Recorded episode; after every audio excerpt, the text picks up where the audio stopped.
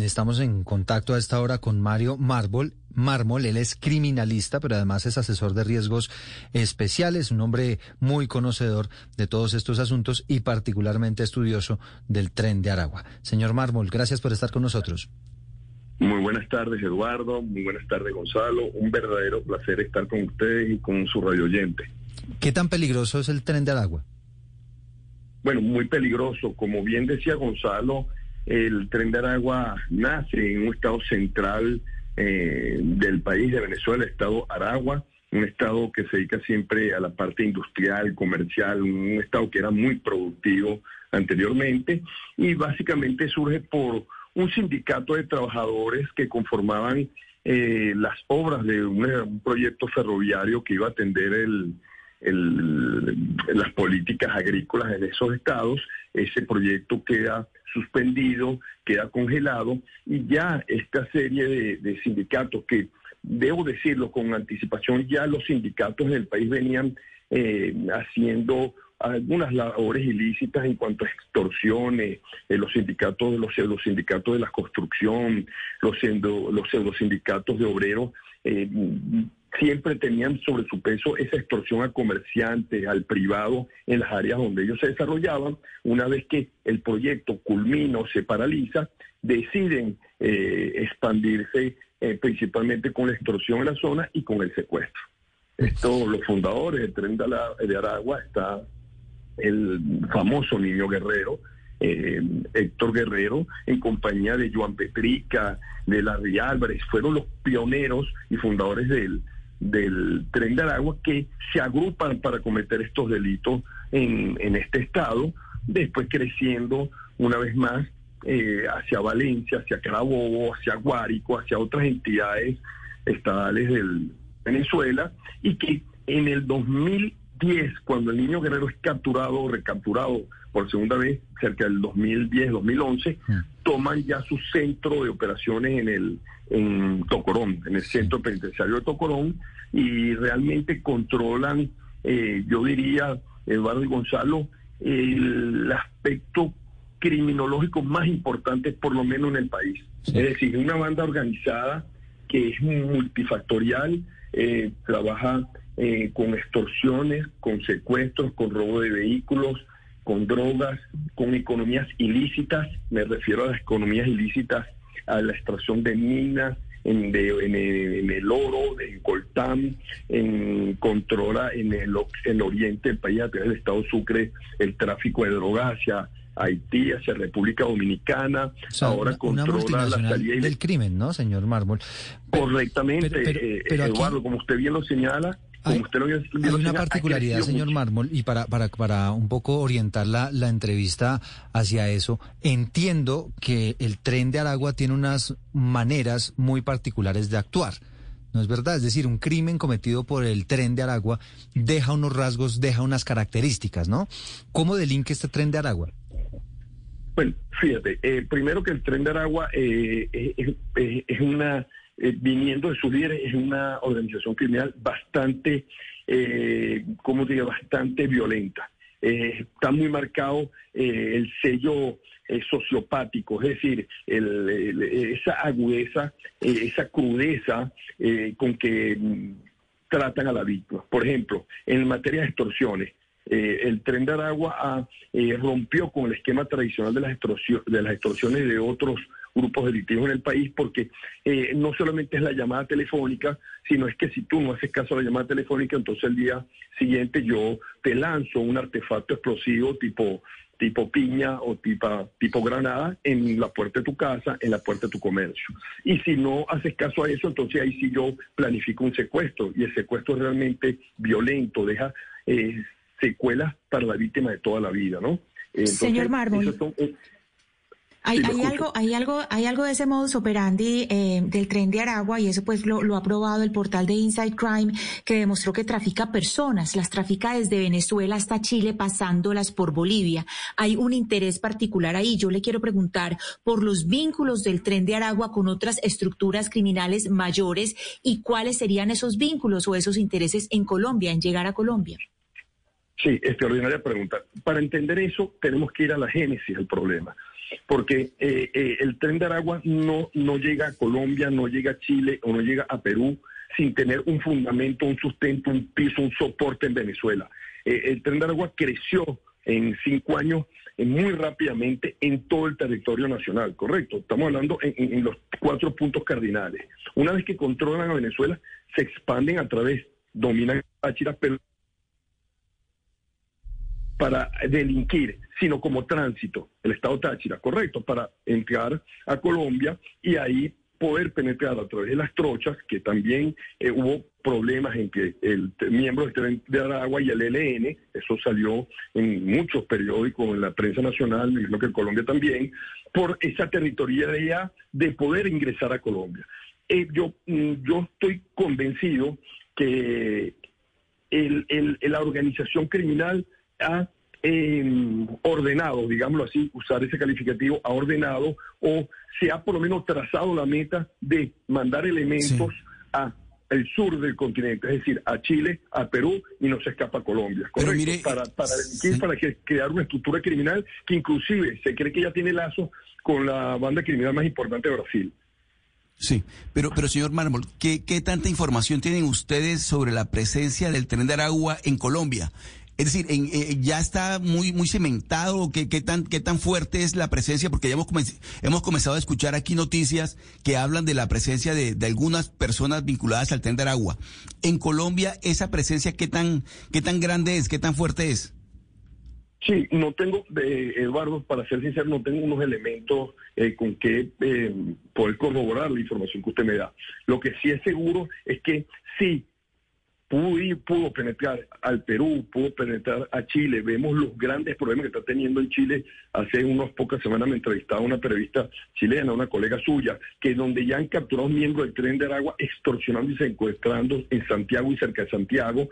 No me extrañaría que Colombia este, fuese, fuese, eh, estuviese en el objetivo de esta banda delictiva. No me extrañaría. Yo creo que las autoridades, el Estado colombiano, o inclusive la parte, los organismos de inteligencia colombianos eh, deben poner sobre su sobre la lupa esta posibilidad. No, no la descarto. Es más, considero que eh, en pocos, mm, ojalá no sea así, ojalá que no, yo esté equivocado, pero considero que en pocos, en pocos tiempos puede ser Colombia un objetivo del tren del agua.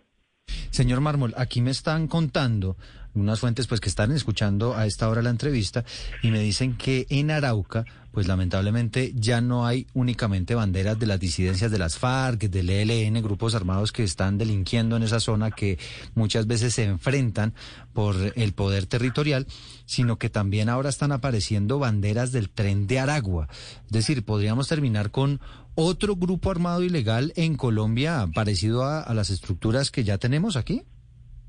Bueno, eh, no, no, no, creo que sea, eh, hay, hay, diferencia, ¿no? Hay diferencia. Lo que sí considero es que ciertamente Tendaragua es una, banda eh, organizada que va a crear una insurgencia criminal. Y ojo con este término, Eduardo, insurgencia criminal, porque la insurgencia criminal no va a tener afecciones eh, políticas o filosóficas, no, pero sí va, va, a tener el mismo componente de la insurgencia, es decir, va a, querer eh, contar con un territorio, va a querer dominar una población y va a querer tener una independencia económica, generar fuentes de ingresos. Entonces, son los tres elementos de un Estado, por eso hablamos de insurgencia criminal. El tren del agua lo logró en Venezuela. Estoy seguro que donde llegue lo va a lograr. Y fíjate que el tren del agua sí tiene cierta parecido a los grupos Mm, revolucionario, grupo de insurgencias colombianos. ¿En qué sentido? Que ellos buscan penetrar la población. O sea, ellos buscan reclutar a los jóvenes, a las mujeres, como fuente de información para poder delinquir. Correcto. Fíjate que en Aragua ellos quedaron hasta fundaciones. Fundaciones donde sus líderes eran los, eh, los directores de esas fundaciones y con ese trabajo de fundación que hacían inteligencia para poder saber quién eran los empresarios de la zona, quién eran las familias adineradas, quién, dónde podían ellos penetrar, podían extorsionar, podían secuestrar. O sea que ese trabajo de, inteligencia social, digámoslo así, ellos lo hacen. No me extrañaría que, que el Arauca sea un objetivo de ellos. With lucky landslots, you can get lucky just about anywhere. Dearly beloved, we are gathered here today to. Has anyone seen the bride and groom? Sorry, sorry, we're here. We were getting lucky in the limo and we lost track of time. No, Lucky Land Casino, with cash prizes that add up quicker than a guest registry in that case, I pronounce you lucky. Play for free at LuckyLandSlots.com. Daily bonuses are waiting. No purchase necessary. Void where prohibited by law. 18 plus. Terms and conditions apply. See website for details. Don Mario, hay algo que llama la atención. En Venezuela hay una hay un boom de, de megabandas criminales. Esto, estaba la banda del Picure que cayó, estaba la, banda del Coqui que también cayó, pero sigue el tren de Aragua y sigue además liderada por un señor, como usted bien decía, llamado el Niño Guerrero, que está detenido. Está detenido en Tocorón, pero ojo, hay que decir cómo está detenido. El señor cuenta con piscina, discoteca, eh, el, la entrada libre de drogas, de alcohol, de mujeres. La pregunta es, el Estado básicamente aupa a este tipo de bandas criminales les abre las puertas para que delinquen porque porque uno no puede no podría no, puede creer o no, no se puede creer que haya una piscina en una prisión por ejemplo en, donde pasen drogas alcohol sí bueno Gonzalo para, empezar es que ya estamos eh, lo que comienza mal termina mal. Eh, nuestra constitución nacional hablo en el caso venezolano eh, habla que todas las cárceles tienen que estar descentralizadas, es un mandato constitucional, es decir, las cárceles no puestan a orden de un sistema central, sino descentralizadamente. Cada gobernador de cada estado es el que dirige su cárcel y eso no se cumple, eso es letra muerta en Venezuela. ¿Por qué? Porque hay un Ministerio de Prisiones que es el que dirige las cárceles. Es el Caracas, de la capital de la República, quien ordena las cárceles. Para empezar, entonces ya estamos mal por allí. Pero como segundo punto, en Tocorón no hay un delincuente, un procesado, un penado que esté adentro si el niño guerrero no lo autoriza. Fíjense lo delicado del asunto.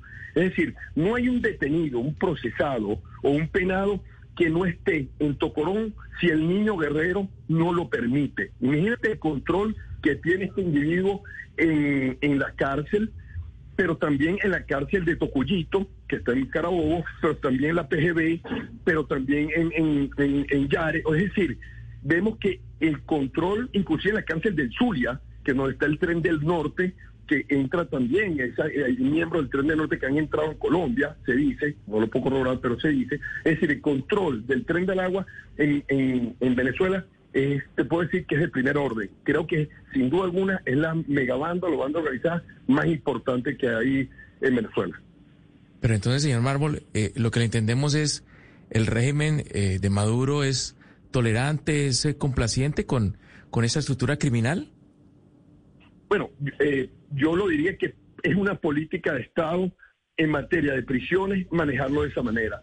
Eh, la antigua directora de prisiones entendió que el problema penitenciario lo tiene que resolver ella a su manera y la manera que ella encontró es hacerse de los de, unos planes de determinadas cárceles para que ellos pusieran el orden. Algo así, algo así, estoy seguro que que el amigo Gonzalo se va a recordar, que lo que fue el, plan de pacificación del país que se dio comenzando en 2008, entregando la territorialidad de ciertas áreas en Venezuela. A, grupos delictivos. Ahí está el resultado, ¿no? Sí, no, pues aquí, eh, aquí lo tenemos. de pacificación que hubo en Venezuela y no dio ningún resultado. Aquí, señor Mármol, tenemos una experiencia parecida, ¿no? Con el caso Pablo Escobar, él mismo termina construyéndose su cárcel y pues allá ya sabemos esa historia en, pero, es que, pero es que la historia en Sudamérica o en Latinoamérica está escrita, amigo Eduardo. En Centroamérica, eso es un plan copiado de Centroamérica.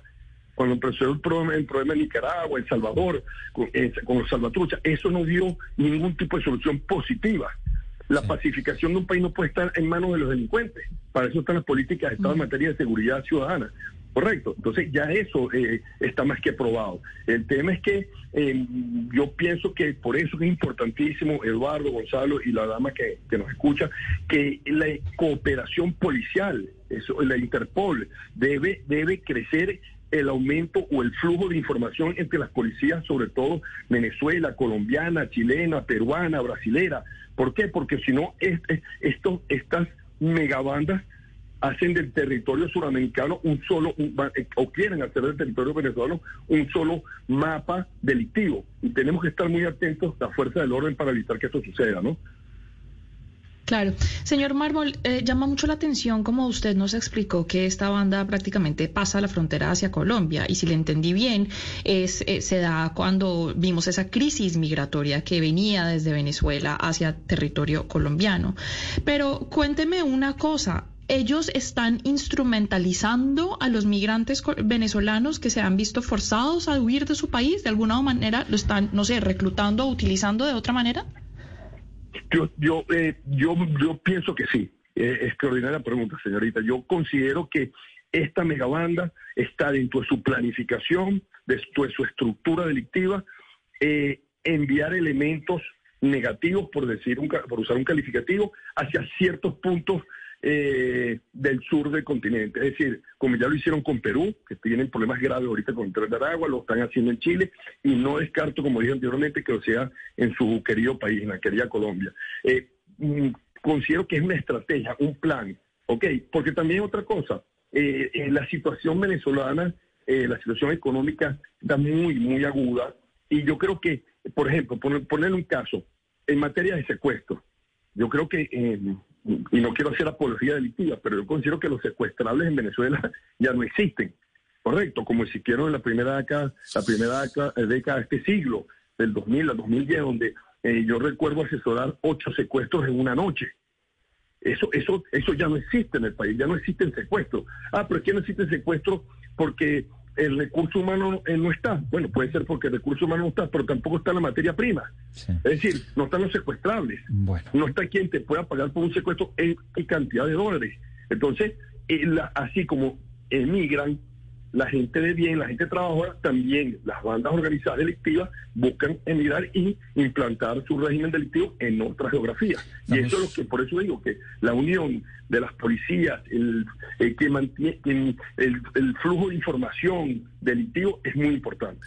Estamos conversando esta, a esta hora de la mañana con Mario Marbol, eh, venezolano, criminalista, asesor de riesgos especiales y como ustedes escuchan, pues un amplio conocedor de todos estos temas de seguridad. Ana Cristina, Eduardo, la última, sí. Sí, tengo una última pregunta para el señor Mármol y tiene que ver con el seguimiento que se le ha hecho a las finanzas del tren de Aragua.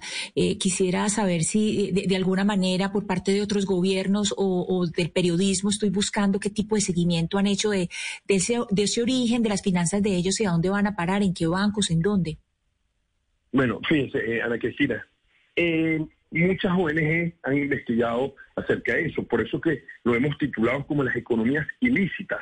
El tren de Aragua o vuelvo atrás, disculpen, la insurgencia criminal, uno de los elementos es la población, otro el Estado y el otro el mantenimiento, que es a través del dinero. Uno de los objetivos de todo delincuente es hacerse dinero, ¿verdad? Para su sustento. Ellos, el tren de Aragua, ha creado su sustento en plataformas de economías ilícitas. Todo lo que genere dinero, Ana Cristina, todo.